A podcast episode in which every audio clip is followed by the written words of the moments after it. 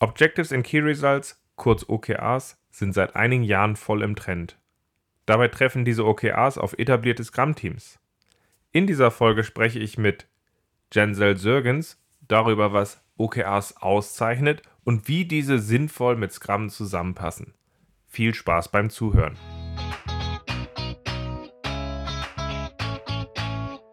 Scrum ist einfach zu verstehen. Die Krux liegt in der Anwendung für deine Zwecke in deinem Kontext. Der Podcast Scrum Meistern gibt dir dazu Tipps und Anregungen. Moin Moin, herzlich willkommen zu einer neuen Folge meinem Podcast Scrum Meistern. Ich bin sehr froh, dass ich die Kensel Sörgens für die heutige Folge gewinnen konnte, weil wir sprechen über OKRs und Scrum. Schön, dass du dabei Danke bist. für die Einladung, Ralf. John Cell übrigens. genau. Jan Zell. Ich bin wahrscheinlich auch noch, ja, nee, ich, ich krieg's hin. Ich schaff das. Ähm, genau. Die Intention von der heutigen Folge ist, ähm, OKRs sind ja ein Thema, was sich die letzten Jahre mehr und mehr an Beliebtheit erfreut und äh, auch angetreten sind, äh, da bei uns zu helfen, das Alignment in Organisationen deutlich mehr voranzutreiben an der Stelle und auch dabei diese Grundausrichtung zu schaffen, mit der wir gemeinsam dann besser mit diesem Alignment arbeiten können. Gleichzeitig ist eine Frage, die bei mir immer wieder im Kopf rumhämmert, die sowohl äh, es gab im Vergleich dazu mal so etwas wie Management by Objectives und im Ursprung sind Management und by Objectives und OKRs für mich extrem ähnlich und OKRs sind zum Ende hin mehr und mehr zu etwas sehr Dysfunktionalen abgedriftet aus meiner Perspektive. Und deswegen interessiert es mich auch sehr stark, wie schaffen wir es, dass bei OKRs wir diese positive Grundidee uns erhalten und halt eben diesen Schmerz vermeiden können? Das ist die eine Frage, die für mich hinter dieser Folge mit hintersteckt, so als zentrales Thema. Die zweite ist aber, viele Firmen machen Scrum, führen jetzt OKRs ein. Wie kann das gut zusammenpassen? Und da bin ich sehr gespannt, was ich von Jensel dazu lernen kann an der Stelle. Magst du dich einmal vorstellen und was dich mit dem Thema OKRs verbindet? Ähm, ja, mein Name ist John Cell. Ich komme aus Istanbul, ähm, lebe seit 15 Jahren in Deutschland. Ähm, ich arbeite seit zwölf Jahren im E-Business und E-Commerce-Kontext äh, in unterschiedlichen Rollen als Product Manager, Projektmanager, Change Manager, was auch immer so, äh, ne, äh, so äh, notwendig war in den Organisationen. Und ähm, eine Gemeinsamkeit bei den allen Problemen habe ich entdeckt, dass halt immer das Big Picture gefehlt hatte vielen Menschen. Und ähm, ja, vor zehn Jahren habe ich das erste Mal auch äh, mit, äh, bin ich mit Agilität in Verbindung gekommen in einem Unternehmen, wo ich gearbeitet habe. Ähm, ja, und in diesem Zuge äh, äh, wurde mir ein Video empfohlen, äh, wo ein Google Manager OKRs erklärt, wie sie bei Google OKRs machen. Und da bin ich neugierig geworden.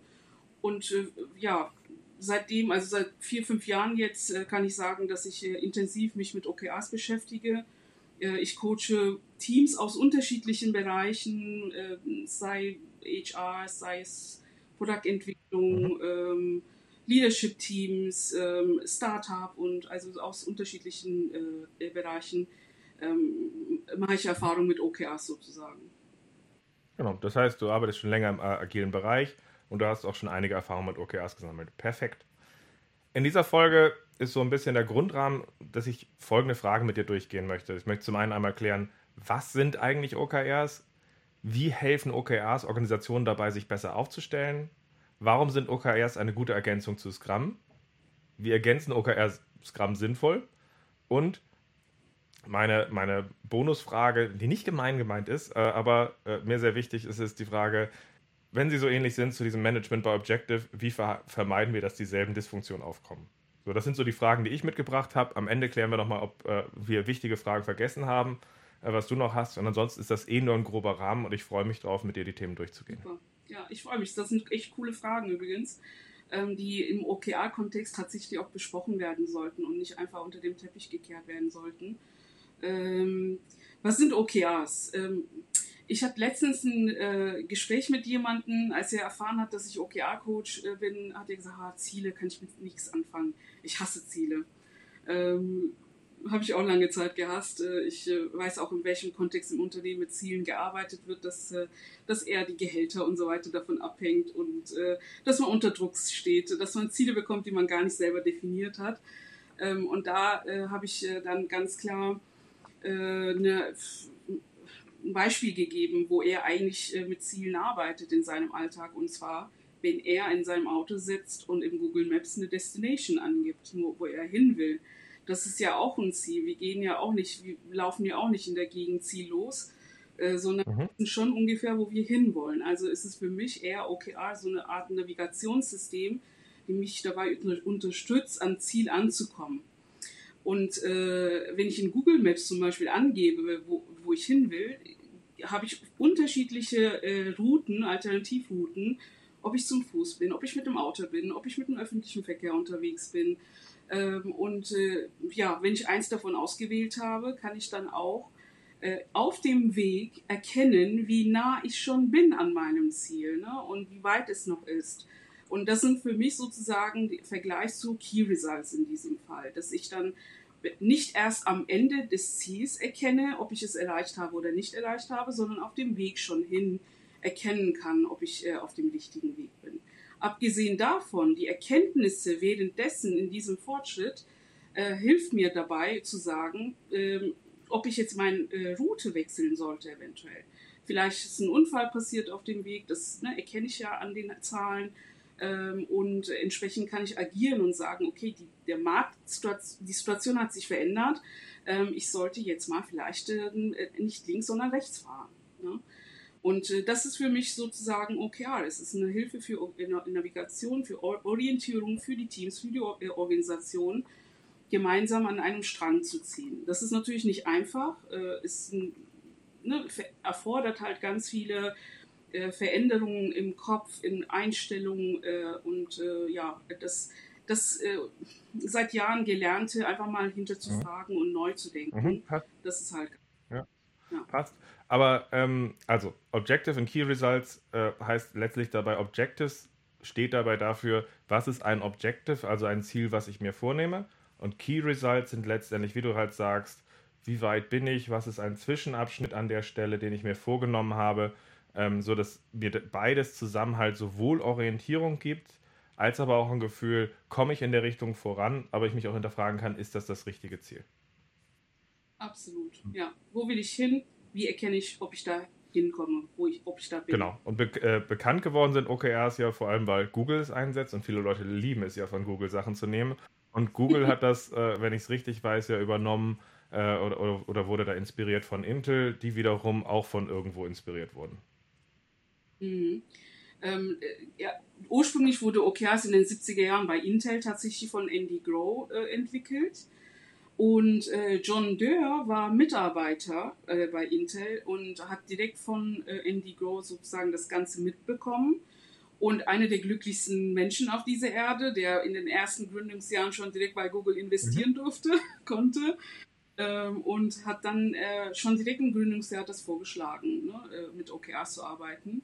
Und seitdem mhm. arbeiten sie auch damit. Also das zeigt auch so ein bisschen, dass es skalierbar ist und so weiter. Das äh, gibt ja halt einige Hinweise dafür, ne, dass äh, OKR von ein Mann, zwei Mann, aber auch 30.000 Mann äh, äh, Organisation anwendbar mhm. ist. Mir haben aber übrigens auch schon Google-Mitarbeiter gesagt, dass sie sich manchmal in dem kreativen Chaos durchaus auch ein bisschen mehr Struktur auf der Teamebene in Richtung von Scrum wünschen. Hatte ich jetzt vor zwei Wochen mit einem Freund tatsächlich besprochen.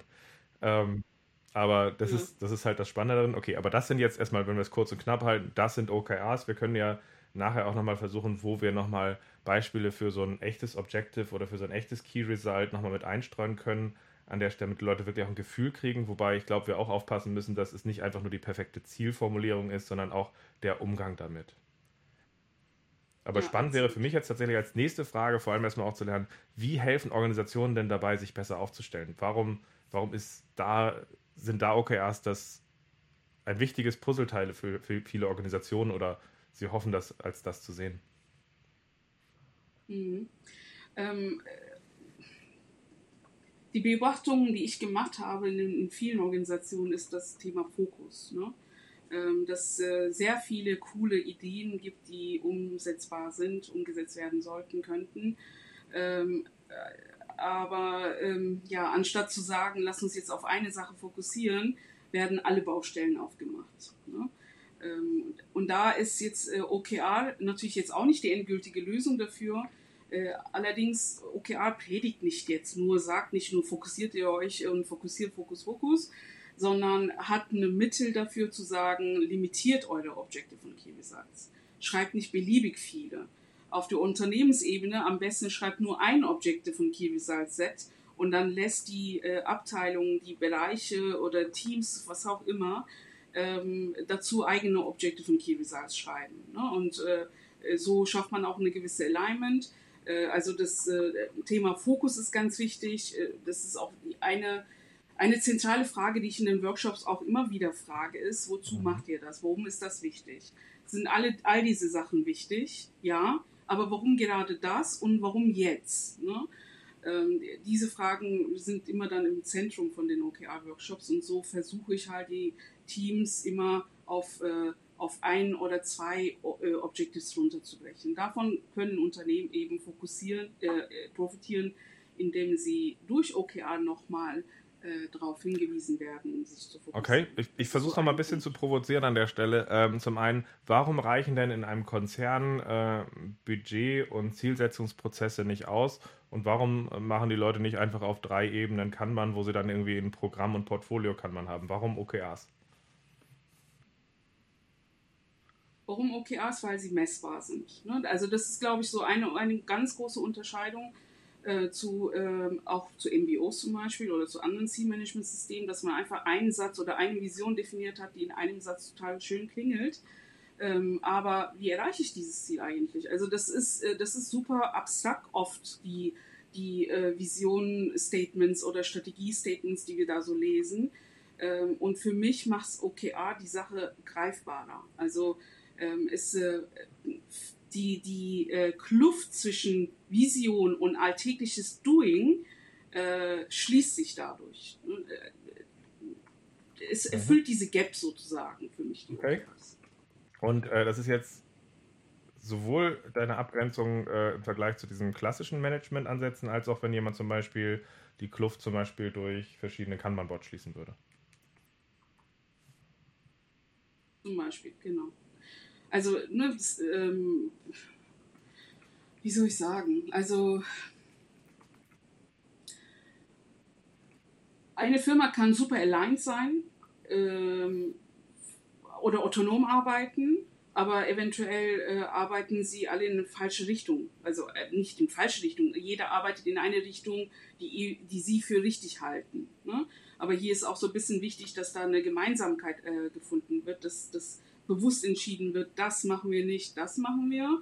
Und wir entscheiden dann gemeinsam, wie, wie machen wir das. Ne? Und da finden halt eben diese Workshops, OKR-Workshops statt, wo die Key Results mit den Teams definiert werden können.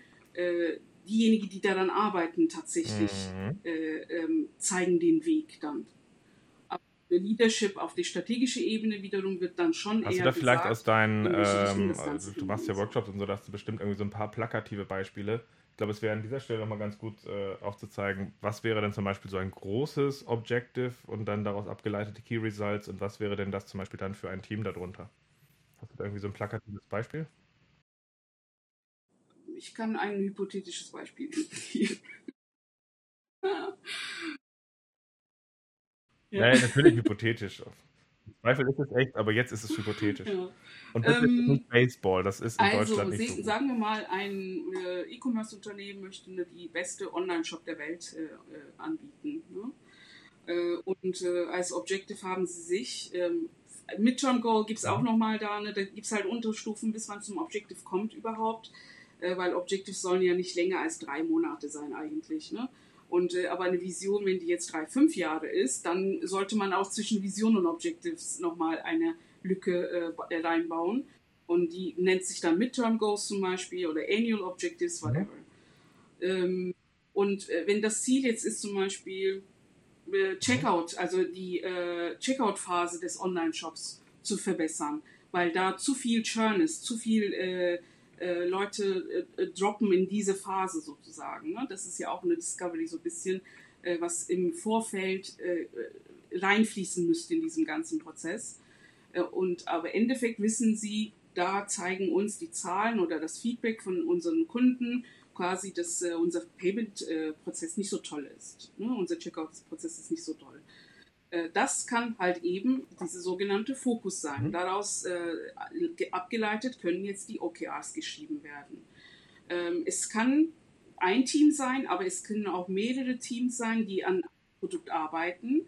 Das heißt aber nicht, dass jedes mhm. Team unbedingt ein OKR-Set braucht. Das ist wie.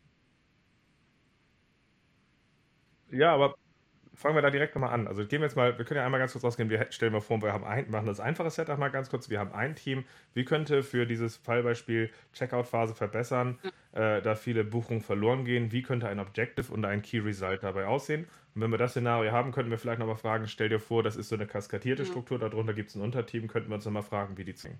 Aber einmal ganz kurz, ja. was wäre da ein ähm, Objective ähm, zu dem Thema, Zu dem Checkout-Prozess-Thema äh, äh, zum Beispiel kann ein Objective halt eben heißen, dass äh, zwischen Phase äh, A und B wollen wir die Churn Rates halt äh, so, so optimieren, dass kein Kunde droppt. Ne? Das ist halt, unsere Kunde gehen nie, äh, wenn sie ein, ein Item im Card haben, gehen sie nicht raus aus dem Checkout-Prozess. Das könnte zum Beispiel äh, mhm. das Objective heißen.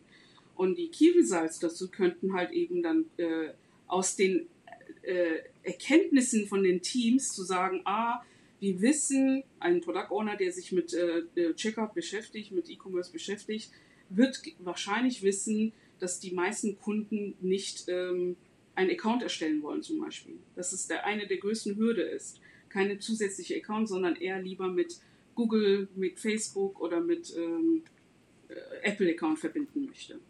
Das kann er dann zu seinem Key Result machen und sagen, ähm, ich möchte äh, so äh, Google Login einbauen und äh, nicht nur einbauen, sondern ich möchte es so haben, dass tatsächlich auch 30% unserer Customer Base das auch nutzt. Ne, dass, dass so erkennt man, dass was ich gebaut habe, auch angenommen wird das ist halt wichtig bei den Key Results. Also nicht nur irgendeine Zahl dahin klatschen, sondern auch gucken, dass es auch angenommen wird, dass, äh, dass die äh, Kunden ihre äh, ähm, äh, Verhalten verändern dadurch tatsächlich. Das also das heißt, wir machen jetzt nicht quasi einen Abarbeitungsplan dahin, wie ja, dann bauen wir zu diesem Objective, bauen wir, wir bauen Buchung möglich ohne, ohne unseren Account und nur mit Google und Apple. Ähm, und dann haben wir noch ein paar andere Sachen, dann arbeiten sie ab, sondern es gehört dazu Absolut. dann halt quasi zu sagen, wichtig, 30 Prozent der Leute nutzen den Weg, dass sie über äh, was eventuell gar nicht angewendet wird von den Nutzern. Ne? Und da hast du nur irgendwas Neues dazu gebaut einfach zu dem Shop. Ähm, also bei den Key Results ist diese, diese Unterscheidung total wichtig, dass diese, diese Outcome-orientierte Denke, wirkungsorientierte Denke äh, muss da äh, äh, sich sichtbar machen bei den Key Results. Ähm, genau, also das könnte so ein Key Result Beispiel sein. Und wenn ein dahinter jetzt ein Scrum-Team, weil das unser Thema so ein bisschen auch ist, ist, ähm, könnte. Na, lass das Scrum-Team gleich machen, okay. glaube ich. Ich lasse das mal ganz kurz, lass mal ganz kurz gucken, dass wir die Themen nicht, also wir müssen auch mal aufpassen, äh, dass wir die Themen nicht zu sehr vermischen. Also wir gucken jetzt einmal ganz kurz, wir, ähm, wir haben dieses sehr allgemeine Objective. Wir wollen, dass wir keinen mehr dort verlieren äh, zwischen Prozess A und B. Und dann haben wir so etwas wie ein Key Result, wir sagen, 30% der Leute buchen äh, ähm, ohne einen Account bei uns mit externer äh, Authentifizierung. Ähm, ja. Äh, Andere Key sagt, mein mhm. Kunden, äh, so und so viele Kunden kommen sogar innerhalb paar Wochen zurück zu uns wieder.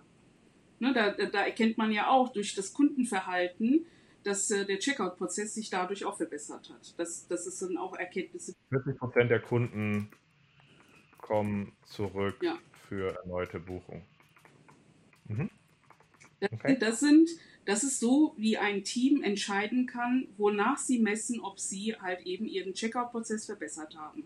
Ne, also mhm. Objective ist ja sehr vage beschrieben immer. We want to have the best Checkout-Prozess. Aber was ist denn? Mhm. Wie definierst du dieses Best? Und das sind ja. die Key Results eben. Aber das, äh, ich muss das mal ganz kurz nochmal auf ein anderes Beispiel ziehen und wollte dann noch fragen, wie dann die Verbindung ist von diesem Ober, wenn das nur ein Team wäre, zu so einer kaskadierten Struktur. Also wenn ich das jetzt verstehen würde an der Stelle, äh, übertrage ich jetzt mal ein Jahreswechselbeispiel. Jemand überlegt sich eigentlich, ich will, äh, ich will wieder schlanker und gesünder werden, ich will, keine Ahnung, äh, 15 äh, Kilo abnehmen, könnte er irgendwie so als Objective haben. Quartalsobjective, hallo.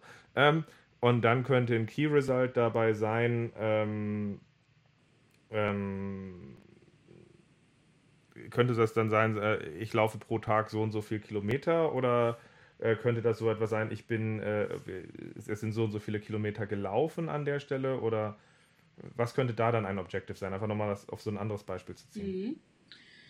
Ähm, idealerweise heißt das Objective äh, zum Beispiel nicht jetzt, ich nehme so und so viel Kilo ab, sondern ich möchte gesund leben. Ne? Also, ich möchte gesund sein. Nein, ne? so. Das, äh, das sollte eher das äh, äh Objective heißen. Und mhm. Key Results könnten dann, ähm, ich möchte jetzt nicht zu sehr theoretisch das Ganze aufsetzen, aber ähm, Sachen auswählen, die man die das Endresultat beeinflussen und wählen sie das beeinflussen, dass man die auch dann äh, tracken kann. Äh, in Fachsprache heißt das Lead Measures. Ne? Ich wollte jetzt nicht, dass man nicht nee, leading, und lagging, leading und Lagging Measures. Also das heißt, Leading Measures sind Measures, das sind Indikatoren, die ich mir angucken kann auf dem Weg, die mich hinführen. Lagging Measures sind die, die ich sehe, wenn ich da bin. Genau, der, mhm. die sehe ich erst am Ende des Prozesses sozusagen. Äh, und bei den Key Results, jetzt bei dieser Abnahmebeispiel, könnte eben dann genau das sein, sein dass äh, dreimal die Woche gehe ich zum Fitnessstudio. Ne? Und mhm. dadurch weiß ich, dass ich vermutlich abnehme. Aber ob ich abnehme, sehe ich dann, das checke ich ja. Das ist dann mein KPI. Mein Gewicht ist mein KPI sozusagen. Und dann kann ich sehen, ob es halt einen positiven Impact darauf hat, äh, tatsächlich die Key Results, die ich gemacht habe. Ja.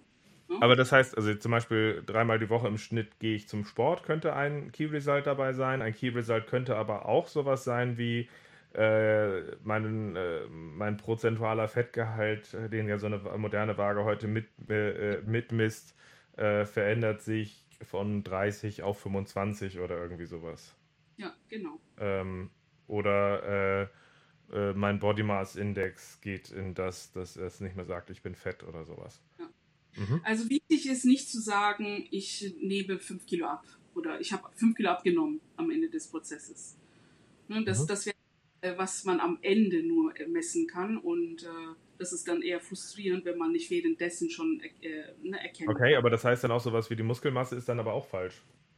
Weil das ist etwas, was du am Ende hast, weil äh, äh, du würdest im mhm. Grunde, also was du halt gerade sagst, Key Results sollten idealerweise Sachen sein, die dir helfen, auf dem Weg Meilensteine zu erkennen an der Stelle, ähm, dass du siehst, äh, dass, dass, du, äh, dass du da auf einem guten Weg bist.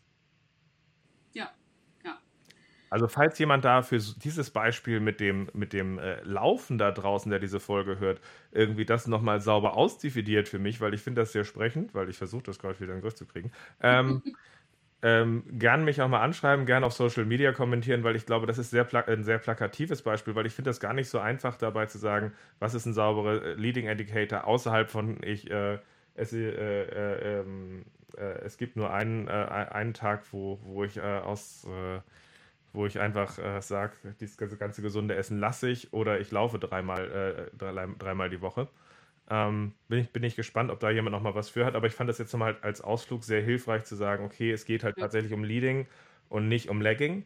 Ähm, und es ist halt eher auch ein Prozess, den wir jetzt dann von der Absprache damit drin haben. Aber gehen wir nochmal zurück zu unserem Online-Shop. Da haben wir jetzt gesagt, okay, wir wollen, äh, wir wollen, dass da die Drop, äh, dass da weniger Leute droppen zwischen, zwischen A und B und wir haben da solche Objectives drin gehabt wie 30% authentifizieren sich über externe Anbieter ohne einen internen Account oder 40% der Leute kommen halt auch wieder für eine erneute Buchung.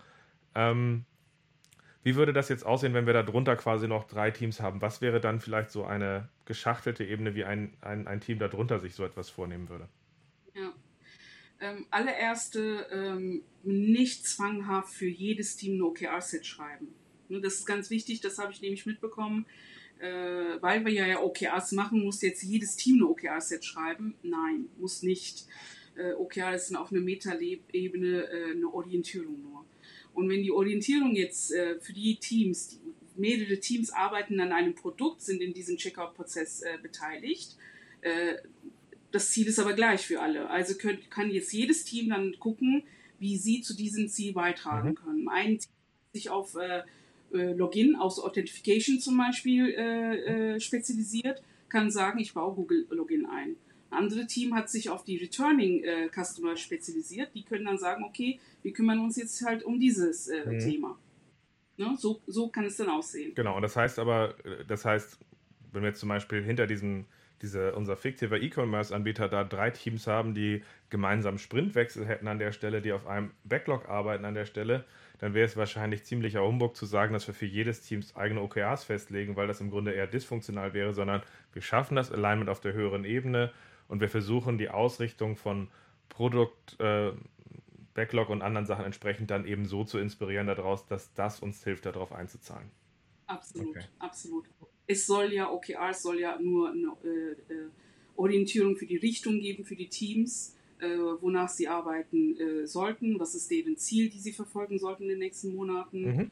Und daraus abgeleitet können sie halt überlegen, welche Experimente sie machen wollen, welche Features sie einbauen wollen und so können sie ihren Backlog befüllen. Und das heißt jetzt auch in der Arbeit mit OKRs, man setzt sich zwei oder drei Monatszyklen, wo man sich dann im Grunde seine OKRs vornimmt, hinterfragt dabei. Gibt es äh, dann auch, dass Leute dazwischen noch so Subzyklen setzen oder wie, wie kann man mhm. sich das denn vorstellen?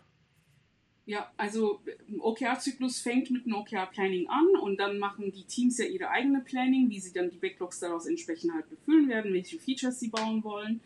Äh, und je nach Sprintlänge kann äh, man äh, nach äh, jedem Sprint äh, wird ja eine Sprint-Review stattfinden. Was haben wir jetzt geliefert? Äh, idealerweise ist auch ein Inkrement kommt daraus. Das habe ich gehört, dass auch nicht immer der Fall ist.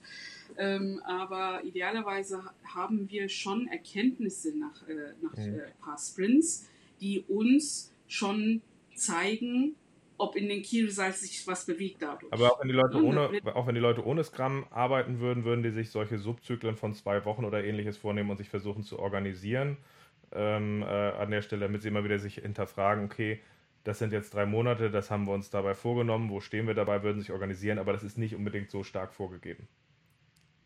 Äh, doch, also äh, zumindest von mir immer stark vorgegeben. Äh, ich baue da immer OKR-Check-ins ein. Mhm. Je nach ähm, Team, je nach Kontext kann das weekly sein, kann das bi-weekly sein, kann es aber auch monatlich sein. Ne? Wichtig ist aber, dass diese Check-ins dazwischen stattfinden und nicht erst in drei Monaten wieder drauf geschaut wird. Mhm. Also das Ziel ist nicht einfach die Objectives so schön wie möglich schreiben und dann in drei Monaten gucken, ah, wir haben es doch geschafft, ah, doch, wir haben es geschafft zufällig.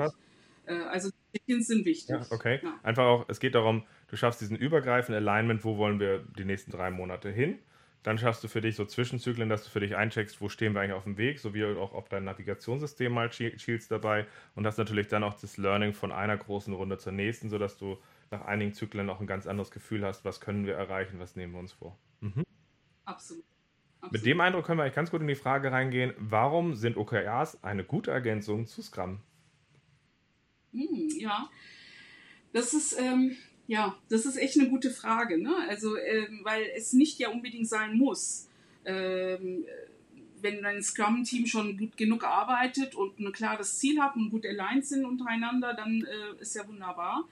Ähm, was ich allerdings oft beobachte, ist äh, äh, insbesondere nach einer gewissen Größe, aber auch in kleinen Unternehmen ist das äh, der Fall, ähm, die Kluft zwischen Vision, Unternehmensvision und das alltägliche Doing ist einfach zu groß. Ne? Das erkenne ich auch bei meinen persönlichen eigenen Ziele übrigens.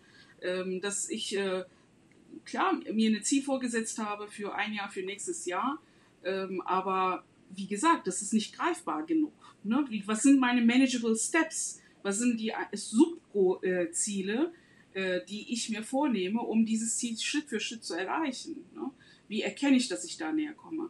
Und äh, da, da, sehe ich halt eben den Bedarf, warum auch Scrum-Teams sich über Metaziele Gedanken machen sollten, äh, um diese Kluft zu, zu, ähm, zu schließen und eben eine Verknüpfung herzustellen. Das, was ich heute tue, an dieses Feature arbeite ich, weil dieses Feature eben den Checkout-Prozess äh, verbessert. Und der Checkout-Prozess, wenn es verbessert ist, haben wir eine bessere Customer Retention. Und, und, und. Ne? Also die Verbindung wird einem klarer, wenn das mhm. sichtbar mhm. Also die Idee hinter einem guten Backlog ist ja eigentlich dem, dass es ein, eine passende Granularität hat und eigentlich ja auch im Grunde ein Fahrplan ist zum Ausblick zu einem übergreifenden Ziel. Wenn ein gutes Scrum-Team dann tatsächlich auch noch gut aufgestellt ist, bauen wir das tatsächlich auch so auf, dass die Entwickler im Sprint-Review dabei helfen, das aktuelle Sprintziel zu nehmen, zu bewerten und in dem Ganzen einzuordnen. Und dadurch habe ich eigentlich ein Alignment, das ist das Ziel, die Idee und wenn ihr das habt, dann ist das unglaublich gut und dann könnte auch der Zustand entstehen, dass man sagt, wir haben ein so klares Alignment durch diesen Rahmen, wie wir hier arbeiten, geschaffen, dass wir OKRs nicht brauchen. Was du aber auch gerade äh, zu Recht sagst, ist, die meisten haben das nicht. Das Backlog ist ein Sauhaufen. Die Ausrichtung zum Ziel ist äh, fragmentiert, wenn man es freundlich beschreiben möchte an der Stelle. Und du sagst, an der Stelle sind OKRs ein guter Weg, das Thema aufzugreifen und diese Kluft zu schließen und eine Orientierung zu geben. Ist ja auch eine Organisation, ist ja nicht nur mit einem Scrum-Team getan. Ne? Es sind ja auch andere Fachbereiche, die in einem bestimmten Themen alle zusammen eigentlich kollaborieren müssten. Und da mhm. ist auch OKRs ein gutes Ziel, ein gutes Medium dafür, dass, dass diese Umgebung herzustellen, sozusagen. Was ich noch dazu sagen möchte, ist auch diese Wirkungsdenke. Ähm, was, was oft nicht gemacht wird. Am Sprint Review wird halt geguckt, wie, wie viele Stories haben wir erledigt oder ne, was ist noch offen geblieben oder was weiß ich. Aber die Wirkung, also die Analyse danach, was mit dem Feature, was wir entwickelt haben, wie nehmen die Kunden das eigentlich an, ähm, wird oft nicht in, in Scrum-Teams gemacht. Es wird vielleicht eine andere Stelle in einer Organisation gemacht, aber nicht im Scrum-Team. Und das ist auch wichtig, weil nur so kann eigentlich ein Scrum-Team ihre Qualität verbessern, indem sie wissen, was sie entwickeln, wie es von Nutzern, mhm. Kunden angenommen wird. Ne? Wie wirkt es mhm. auf, äh, auf unseren Nutzern? Und so können sie bei der nächsten Iteration, bei der nächsten Sprint eben besser sich mhm. reindenken an das Thema. Ne? Das ist halt auch eine ganz wichtige mhm. Also Sache, auch wieder dieser, auch wieder die, erstmal dieser, dieser, dieser, erstmal der allgemeine Punkt, den du ja angesprochen hast, dass wir wirklich in der Lage sind, äh, diesen Gap zu schließen, den einige dabei haben. Man könnte darüber streiten, warum haben sie es vorher nicht schon gemacht an der Stelle, weil es gehört zu einem guten Scrum-Typ dazu. Die Realität ist aber nun mal eine andere. Und es gibt aber noch den speziellen Punkt, dass bei vielen Teams diese, diese Impact-Orientierung häufig verloren gegangen ist sowohl aus dem, wie sie die Sachen im Backlog sich organisieren, aber auch wie sie, nachdem sie geliefert haben, vergessen. Und das kriegt man mit OKRs nochmal einen anderen Fokus drauf. Okay, mhm. verstehe ich. Mhm. Mit dem Eindruck können wir eigentlich auch zu der Frage gehen, wie lassen sie sich denn sinnvoll kombinieren? Also wie lassen sich Scrum und OKRs sinnvoll kombinieren? Gerade auch im Hinblick, wir haben jetzt ja dabei Themen, was haben wir? Wir haben das Produktziel äh, seit äh, dem neuen Scrum Guide Update, wir haben das Product Backlog, wir haben das Sprintziel, wir haben das Sprint Backlog, wir haben die tägliche Arbeit im Sprint. Wie, wie fassen wir das sinnvoll zusammen? Ja. Ähm, eigentlich muss man im Scrum-Prozess gar nichts ändern. Und ich bin super glücklich darüber, dass im Scrum Guide wirklich äh, diese Produktziel jetzt extra hinzugefügt wurde. Äh, weil das ist für mich äh, gleich OKR. Also Produktziel, wie sie es beschrieben wird, wie die definiert wird, wird ist ja freigelassen einem Team ne, oder einer Organisation. Und äh, die, dieses Ziel kann eben äh, wie ein OKR formuliert werden, die es halt messbar macht, Fortschritte äh, erkennbar macht und so weiter. Äh, und aus diesem Produktziel kann dann halt sich das Backlog äh, definieren und äh, Sprintziele definieren und jedes Sprint-Review kann dann halt dann geguckt werden, was, ist, was haben wir für einen Fortschritt, ähm, also Progress towards Goals stand ja auch im Scrum Guide, ne? Und das ist der Essenz der Sache eigentlich dann äh, mit den OKR-Check-ins, die ich dann mache. Welchen Fortschritt machen wir Richtung unseres Ziels? Und äh, das, also für mich sind da zwei klare Verknüpfungspunkte. Einmal das Produktziel, äh, das dann eben hilft, Produ äh, Produkt-Backlog entsprechend zu befüllen. Ähm, und Sprint Review, die dann zum OKR-Check-in dienen. Ähm, für das Team ist das wichtig, dass sie diese Verknüpfungen äh, zu jeder Zeit sehen können, dass diese Verknüpfung sichtbar ist, dass du mit jeder User Story, mit jedem Epic man weiß, das zählt zu diesem Key Result ne? oder zu diesem Objective, mhm. was auch immer. Äh, dass diese Verknüpfung muss dann hergestellt werden. Dann könnt ihr auch entsprechend im Sprint Review dann gucken, dieses Feature haben wir dafür entwickelt. Ja. Gucken, okay, was ich verstanden habe, ist jetzt, ähm, wir haben ein Product Backlog und das richten wir im Grunde nach einem Produktziel aus, was quasi ein OKR ist? Also jetzt ein Objective oder ein Key Result oder beides? Beides, okay. Äh, idealerweise beides an der Stelle. Das hilft uns dabei sowohl, welche äh, uns zu hinterfragen, ist das richtig darauf ausgerichtet, priorisiert, enthält das die richtigen Items dabei oder ist es das richtige Ziel? Ähm, diesen Prozess voranzutreiben, das strahlt dann natürlich auch so etwas wie ein äh, gemeinsames Backlog Refinement ab ähm, das strahlt dann auch darauf ab, dass wir uns als Sprintziel dann nicht unbedingt äh, irgendwelche OKRs vornehmen würden, sondern einfach immer noch auch irgendwie so ein äh, thematisches Ziel, einen thematischen klaren Schwerpunkt vornehmen, wollen wir sagen, wenn wir übergreifend vom Produktziel dahin kommen wollen, dass unser Ausblick im Backlog ist, dann ist der Schwerpunkt für die nächsten zwei Wochen das. Und dann wiederum können wir damit halt, arbeiten wir so, wie wir mit Scrum vorher auch gearbeitet haben, mit einem Sprint-Backlog äh, und ähnlichem an der Stelle, so dass wir dann halt im Grunde im Sprint-Review hingehen. Hier ist unser Inkrement. Dieses können wir jetzt zu dem Sprintziel bewerten und einordnen und, äh, und auch gucken, ähm, wie das Ganze läuft. Wir aber auch eben auch unseren Impact hinterfragen in Hinblick auf dieses, äh, auf dieses Produktziel an der Stelle. Was nehmen wir aus dem mit zum Backlog, aber auch zum Produktziel, was wir dabei haben? Ja, absolut. Und am Ende des Prozesses, ne, also ein OKR-Cycle endet ja auch mit einem Review.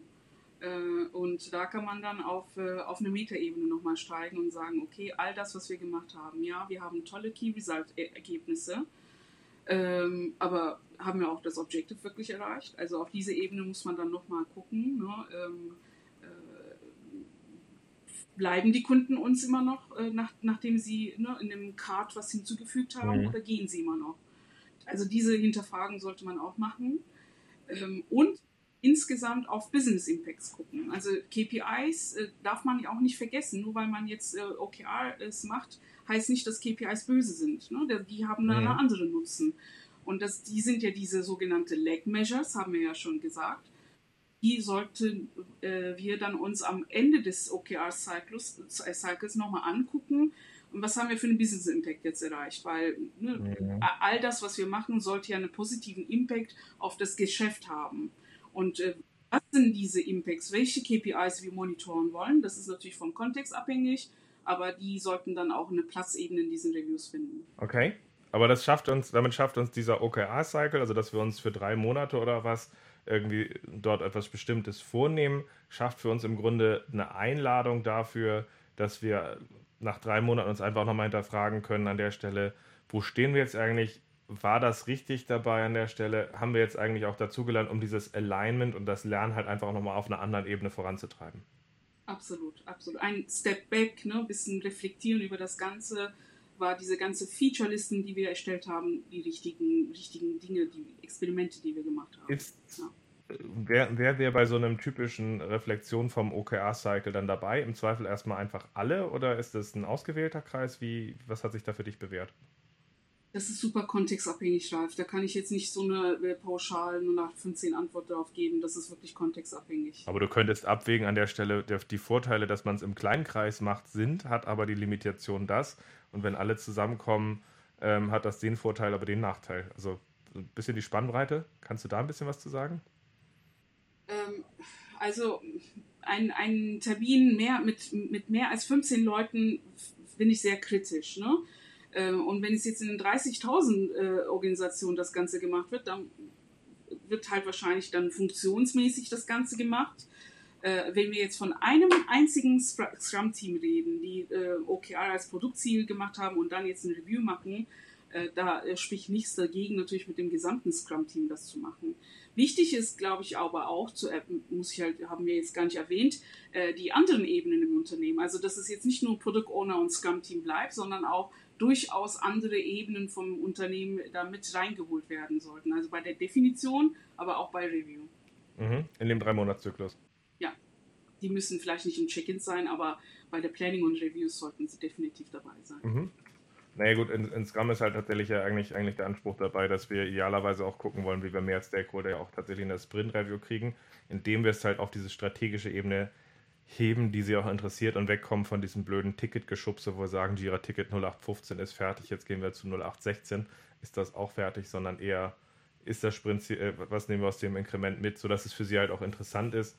Da ist es ja schon interessant und wichtig dabei, aber natürlich auf der höheren Ebene geht es darum, beides dann halt auch zusammenzubringen, ja die Beteiligten, die Interessierten, die mitgewirkt haben, äh, die aber auch ähm, Entscheidungsträger sind. Ne? Also dieser Kontext ist wichtig. Ja, wobei, das, äh, das ist jetzt fast eine, eine gute Überleitung äh, gleich zu dem nächsten Thema. Ähm, weil jetzt habe ich tatsächlich verstanden, du würdest jetzt tatsächlich nicht hingehen und OKRs zum Beispiel setzen pro Sprint oder irgendwie, also dass du da irgendwie versuchst, nur auf ein bestimmtes Key Result zu gehen oder ähnliches, sondern du würdest möglichst viel gleich halten, würdest Scrum benutzen und würdest das da drüber setzen. Und das habe ich jetzt verstanden. Mit dem, was wir gerade diskutieren, kommen wir aber fast zu ähm, meiner letzten Frage, die ich hatte. Das war, Objective und Key Results sind ja verdammt ähnlich von der Intention, von dem Ursprung von Management bei Objectives. Ähm, aber wir sind letztendlich bei Management bei Objectives ja zu sehr vielen auch Dysfunktionen gekommen an der Stelle. Und äh, einer der Punkte ist halt auch die tayloristische Trennung zwischen Denken und Handeln, dass man Leuten irgendwie Ziele aufdrückt. So gesehen, lass mal wirklich über die, äh, wie schaffen wir es, also was sind die Dysfunktionen, die auftreten können, äh, die bei Management bei Objectives dabei waren, die wir vielleicht bei OKRs nicht haben und wie vermeiden wir die? Mhm. Ähm, erstens, äh, also ein Unterschied zwischen MBOs und Management by Objects und OKRs vielleicht. Äh, und das ist die KR-Ebene, Key Result-Ebene. Die gibt es beim MBO nicht. Ne? Das ist halt ganz wichtig. Und äh, was, was äh, OKRs auch noch zusätzlich äh, äh, dazu gebracht hat, ist diese Wirkungsebene. Also MBOs sind eher Leg-Measure-orientiert gewesen und OKRs wiederum haben dann die Lead-Measures nach vorne gedrückt, ne? dass, dass, dass er im Vordergrund stehen sollte. Das ist so das eine äh, weg von Activity Trap, weg von Output-orientierte äh, Ziele äh, Richtung wirkungorientierte Ziele. Das ist so eine für mich eine äh, Unterscheidung, äh, wichtige Unterscheidung zwischen den beiden Systemen äh, plus die Iteration. das war bei MBO auch nicht so ganz, das war eher jährlich oder halbjährlich maximal gedacht ähm, bei, bei ähm, äh, OKRs ist das relativ offen gelassen, dass man sagt, okay, je dynamischer das Unternehmen, desto kürzer können die Iterationen sein. Äh, das muss halt dem Umfeld angepasst werden. Mhm. So, das sind so für mich die Hauptunterscheidungen. Äh, ähm, von Intention her, ganz mhm. ehrlich, haben alle das gleiche Ziel. Äh, Alignment, Fokus, äh, ne, äh, das, dass alle wissen voneinander, wer was tut und so weiter. Ähm, und äh, die Dysfunktion, die wir heute, also nach, keine Ahnung, nach 70 Jahren, wie viele Jahren, äh, sieht, kann auch bei OKRs genauso passieren. Mhm. Weil, lass aber, genau, aber lass diese Dysfunktion mal äh, direkt am, am, Beispiel aufarbeiten, weil du hast ja gesagt, du hast ja selber auch schon mal in äh, MBO-Umgebungen gearbeitet. Also welche Dysfunktionen hast du persönlich erlebt, wenn man in einer äh, MBO-Umgebung arbeitet an der Stelle und wie vermeiden wir diese in einer OKR-Umgebung? Mhm.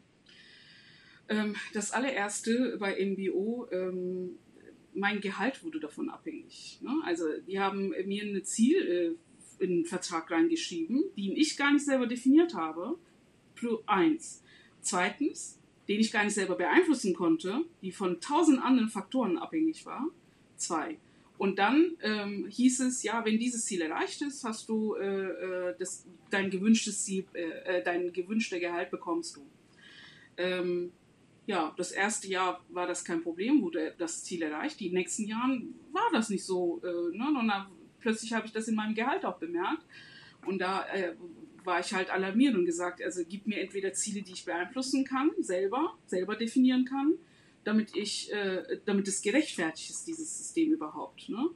Das ist so das eine. Auf der anderen Seite bin ich absolut dagegen, irgendein Zielsystem mit, äh, mit Gehältern und Incentives und Bonusauszahlungen zu verknüpfen. Weil Sinn der Sache ist, äh, bei, vor allem bei OKRs, ist ambitioniert an die Sache heranzugehen, dass ich eine gewisse Sicherheit habe, dass ich meine Sicherheitszone verlasse, um überhaupt Dinge auszuprobieren, die eventuell scheitern könnten. Aber wenn ich weiß, dass mein Gehalt davon abhängig ist, werde ich das natürlich nicht tun. Dann werde ich Ziele definieren, die ich auch erreichen kann zu 100 Prozent. Ne? Und da ist dann die Idee von OKRs verfehlen dadurch. Ne? Dann, ich weiß nicht, ob Sandbagging ein Begriff ist, Ralf, ne? dass, dass Leute einfach ähm, Ziele so definieren, äh, dass, äh, dass sie den 100 Prozent ja. erreichen können in ihrer Komfortzone und so haben sie halt auch ihren Incentives bekommen. Und das ist natürlich genau das, was mit OKRs nicht passieren soll. Ne? Da, äh, wenn ich jetzt höre von, äh, insbesondere in großen Konzernen passiert das leider, ähm, dass, äh, dass die OKRs mit äh, Bonusauszahlungen, mit Gehältern, mit Mitarbeiter-Evaluierungen und so weiter verknüpfen, no go. Ne? Das darf nicht passieren einfach. Das, ne? Wenn sie das wollen, dann sollen sie weiterhin MBO benutzen. Warum, warum dann ein Wechsel? Warum überhaupt Jetzt diese, sind wir fast wieder bei Scrum Butt, wo Leute dann die Intention von Scrum verdreht hat, Leute sagen, äh, und die äh, Jeff Sutherland und Ken Schweber das versucht haben, verzweifelt dadurch zu klären, durch den Satz, Und Scrum ist es nur, wenn ihr genau alles das hier benutzt an der Stelle. Ansonsten ist es kein Scrum. Hat sich ja auch keiner dran gehalten. Aber ich glaube, ähm, das ist ja das Spannende auch daran zu sagen, diese Dysfunktionen entstehen, weil die Leute aus einer bestimmten Kultur kommen. Es gibt verschiedene Immunreaktionen in einer Organisation, mit denen Sachen abgelehnt werden, umbenannt werden, äh, zu einer Toolbox in dem bestehenden großen Ganzen einfach nur dazugeschmissen werden. So das haben wir bei Scrum, das haben wir bei Skalierungsrahmenwerken, das haben wir in der organisationellen Transformation, das haben wir bei OKR erst. Ich glaube, das ist der Punkt, mit dem wir umgehen müssen. Wo jetzt auch natürlich die spannende Frage ist, ja was sind die Tricks oder was sind die Sachen, wo man darauf achten muss, dass wenn man OKRs einführt, dass man möglichst nicht in diese Fallen rein, reinstapft an der Stelle, dass diese Dysfunktionen entstehen? Also als allererste würde ich tatsächlich darauf achten, äh, wen man da ins Haus holt, um das zu machen mit denen. Ne? Also ist das jetzt ein großes Beraterhaus, die einfach sein Portfolio erweitern wollte, weil OKRs gerade in sind? Äh, oder sind das Leute, die wirklich halt mit äh, ähm, Herz und Verstand halt äh, das Ganze äh, machen, ne? mit einem bestimmten Ziel dahinter? Das ist, glaube ich, ganz wichtig. Äh, zweitens, eigentlich, das ist der allererste, was man machen müsste, zu sagen, wofür? Warum, warum wir eigentlich OKRs einführen? Was ist der Haupt, das Hauptziel davon? Was wollen wir damit erreichen? Wenn Sie diese Reflexion äh, haben, diese, ja. diese Frage stellen im Raum, und dann kann man dann immer wieder gucken, okay, helfen uns denn OKRs dabei? Und als OKR-Coach habe ich natürlich die Verantwortung, wenn ich merke, die Fragen, die Antworten auf die Fragen, die ich stelle bei einer Auftragsklärung, warum sie OKRs wollen, dass es in eine Richtung geht, eigentlich, ja, wir wollen ein äh, bisschen besser kontrollieren, was die Leute tun, wir, wiss, wir wollen wissen, was sie machen, wir wollen sicherstellen, dass sie absolut nicht etwas anderes machen, als was wir sagen ne, wenn es in die Richtung geht, so, so zum Beispiel. Oder wir wollen in unseren HR-Prozessen unsere Feedback-Gespräche äh, effizienter gestalten. Wenn ich solche Antworten bekomme, als OKR-Coach habe ich natürlich die Verantwortung zu sagen, sorry, nein, machen mhm. wir nicht. Nicht mit mir. Ne? Äh, ähm, da äh, gibt es zig mhm. andere Methoden, die in den letzten Jahrzehnten sich entwickelt haben. Nutzt bitte die, macht euch nicht die Mühe, OKRs einzubauen. So, und das ist halt ganz äh, wichtig zu sehen, äh, als OKR-Coach bei der Einführung auch. Ähm, ich weiß, es ist sinnvoller, von oben anzufangen, zu sagen, Unternehmensebene, das, da müsste es anfangen und dann runterprüseln und dann in gesamten Organisation das zu bauen. Natürlich, die wahre äh, Vorteile von OKR wird man erst mhm. dann sehen, wenn es vielleicht im gesamten Unternehmen ist. Das heißt aber nicht, da anfangen muss. Ne, ähm, da würde ich Moment, bei der Einführung bei der klein anfangen, oder klein iterativ anfangen. In, äh, bei was bei äh, Führung musste also Führung muss im, im, äh, Führung sein. muss im Boot sein und klein anfangen. Ja, aber klein anfangen. Und mit klein anfangen meine ich nicht, dass jetzt irgendein Team einfach so beliebig Scrum, äh, äh OKR macht, sondern dass ähm, aus der Unternehmensstrategie abgeleitete Initiativen, strategische Initiativen. Ne? Es kann ein neues Geschäft aufbauen sein, es kann, wir wollen ein neue, komplett neues Service anbieten in unserem äh, Online-Shop und so weiter. Diese Art von Initiativen können es sein, wo mehrere Ebenen beteiligt sind, vom Vorstand bis zur Umsetzungsebene. Und in, äh, in diesem Durchstich in einer Organisation könnte man mit OKRs anfangen sagen, wir picken uns eine Ebene, mhm. eine ein, ein Initiative raus, wo alle Ebenen möglichst auch breit, also kollaborative Ebenen beteiligt sind. Äh, und da machen wir dann OKR. Und da habe ich als OKR-Coach eben die Möglichkeit zu beobachten. Wenn ich jetzt mit OKRs anfange, die erste OKR-Workshop, mhm. zum Beispiel Vision- oder Strategie-Workshop, verstehen, und da kann ich ja beobachten, wie die Gespräche äh, äh, stattfinden. Ne? Wie, wie ist das Gespräch zwischen einem Vorstandsmitglied, äh, ein C-Level mhm. und äh, einem Umsetzungsteamsmitglied? Wie, wie konstruktiv ja. sind diese Gespräche? Ist da eine Offenheit überhaupt für, äh, für ja, Vorstand denkt, dass dieses Ziel muss erreicht werden, aber haben Sie die Offenheit mhm. zu, zuzuhören, was von der Umsetzungsebene wiederum kommt? Und äh, diese Beobachtungen geben mir sozusagen die Signale, ob, äh, die, äh, ob eine gewisse Kulturkompatibilität da ist. Ich mache vielleicht noch, äh, ich kann noch eine Sache ergänzen. Ich mache nämlich eine Sache, bevor OKRs eingeführt werden tatsächlich. Ähm, ich habe immer wieder das Problem, dass dieser zentrale Punkt des Alignments nicht verstanden wird, auch von der Führung. Also das, was du vorhin angesprochen hast, dass es eher irgendwas komisches anderes wird. Äh, und ich bin da zu dem Punkt gekommen, dass ich das nicht hinkriege, über Worte zu klären, sondern über Taten. Das heißt, äh, ich stifte normalerweise dann diese Führungskraft, die du ins Boot haben willst, stifte ich dazu an, dass ich sage, pass mal auf, lad doch mal nächsten Donnerstag deine Führungskräfte zu einem, nennen wir es mal, äh, Organizational Clarity, was auch immer ein.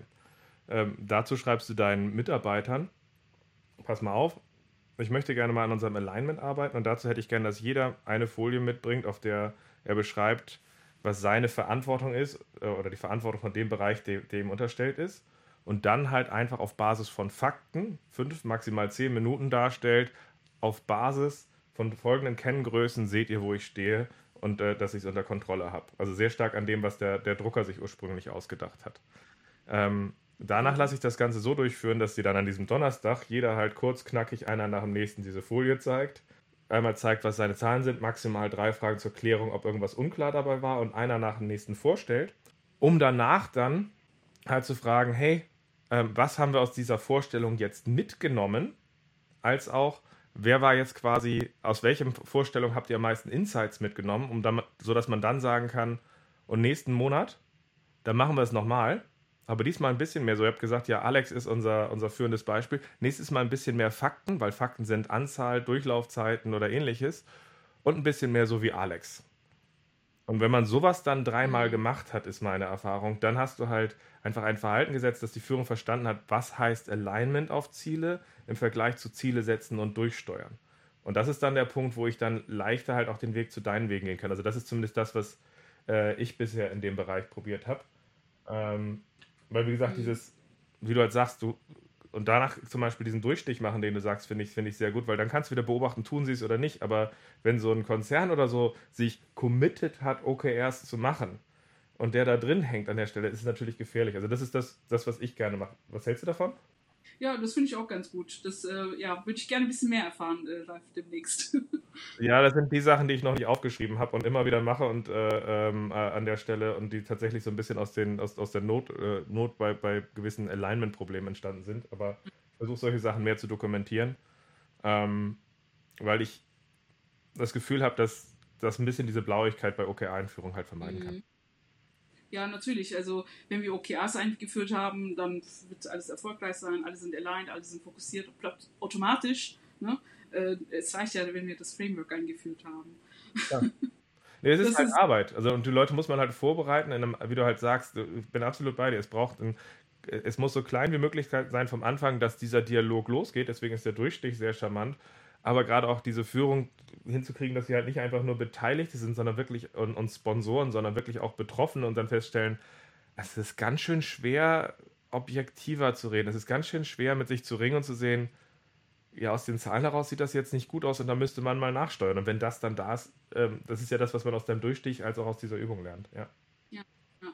ja und ähm, ähm, was, welche Schwierigkeiten haben die Product Owner die meisten, Nein zu sagen? Ne? Also äh, wenn von den Stakeholdern was Neues kommt. Das, da hilft auch OKR so, es, es, es bietet so eine Art System dafür an, äh, Nein sagen leichter zu machen mhm. in dem Fall. Weil A, wir waren alle uns einig, dass wir uns auf dieses Ziel fokussieren. Bitte komm jetzt nicht mit neuen Zielen, es sei denn, du hast wirklich äh, gute Argumente dafür, warum wir jetzt unsere Richtung ändern sollten. Mhm. Ne, es macht es halt den Menschen einfacher. Das, äh, es wird ja immer gesagt, versuch nicht die Menschen zu verändern, sondern das System so zu verändern, dass das möglich ist, diese Gespräche stattfinden. Ja. Ne? Und das ist, ja, OKR kann helfen dabei eben. Ja. Das, Nee, finde ich schön. Ist aber auch fast auch äh, von den Sachen, die ich auf dem Zettel hatte, ein relativ schönes Schlusswort, weil wir haben einerseits einmal ja darüber gesprochen, was sind OKRs, warum sind diese OKRs ein guter Baustein, damit wir an diesem Alignment, diesem Fokus äh, und nach diesem gemeinsamen Verständnis arbeiten können. Dann haben wir nochmal drauf geguckt, was ist dein präferierter Weg, wie man Scrum und OKRs sinnvoll verbinden kann und halt eben nicht sie zu stark in ein bestehendes Konstrukt reindrängen, sondern eher als Überbau, sodass diese extra Metaschleife entsteht und diese Ausrichtung, die einige leider vergessen haben, endlich mal dann entsteht an der Stelle. Und dann sind wir jetzt gerade auch nochmal so ein bisschen auch in das schwierige Gespräch eingegangen, wie vermeiden wir die die Dysfunktion der Management bei Objectives, weil wenn wir nicht drüber reden, ist so mein Eindruck, dann werden sie wahrscheinlicher passieren. So gesehen, cool auch da. Danke nochmal für deinen Einblick. Ich finde es sehr cool dabei zu sagen, dass es ähm, man eher einen Durchstich macht und nicht das Team ist jetzt OKA, sondern eher wir haben, äh, wir wollen jetzt eine neue Hybridmesse nächstes Jahr machen an der Stelle oder was auch immer. Lasst uns mal dazu aufstellen mit dem Thema, das übergreifend alle mit reinbringen. Ja. Ähm, Finde ich ein rundes Paket. Ja, Nein sagen, und das muss ich nochmal betonen. Ne? Also selbst wenn es den Job äh, kostet oder den Angebot, und, ne, dass man es nicht bekommt, mhm. äh, da muss man halt ein bisschen Integrität zeigen und seinen Prinzipien treu bleiben dabei und sagen, nee, so nicht, so machen wir das nicht. Aber das ist ja, das ist ja, glaube ich, auch der wichtige Punkt an der Stelle. Ich sage immer, Scrum ist der Hammer. Äh, und zwar nicht in, der, in dem, dem Punkt, ob ich es jetzt gut oder schlecht finde, sondern es ist ein Werkzeug und ich glaube, OKRs sind auch der Hammer. Äh, nur du musst halt äh, auch zu dieser Metapher hinkommen, dass du sagst, wenn sich ein Lehrling auf den Daumen haut äh, äh bei einem Nachbarn, Nachbarn drüber, die gerade wie wild gerade äh, rumbauen an der Stelle, an der Stelle, wenn er sich auf den Finger haut und sagt, Hammer sind grundsätzlich böse, dann lacht ihn jeder Meister aus. Ähm, wenn Scrum oder OKR schief gehen, sagt man, ich glaube, das Tool war schlecht. Und ich glaube, wir müssen dahin kommen, dass ja. wir zu seiner Handwerksdenke dabei kommen, wann ist ein Werkzeug sinnvoll in einem Kontext, sinnvoll eingesetzt, dass es uns hilft. Und ich glaube, gut genutzt kann OKRs in der Art, wie du es gerade vorgestellt hast, einen riesigen Unterschied machen. Danke auch für alle Einblicke. Und ähm, ich wollte dich noch fragen, ob du so einen letzten Sch Schlussappell oder ein, äh, ein, Schlusswort hast für die Leute.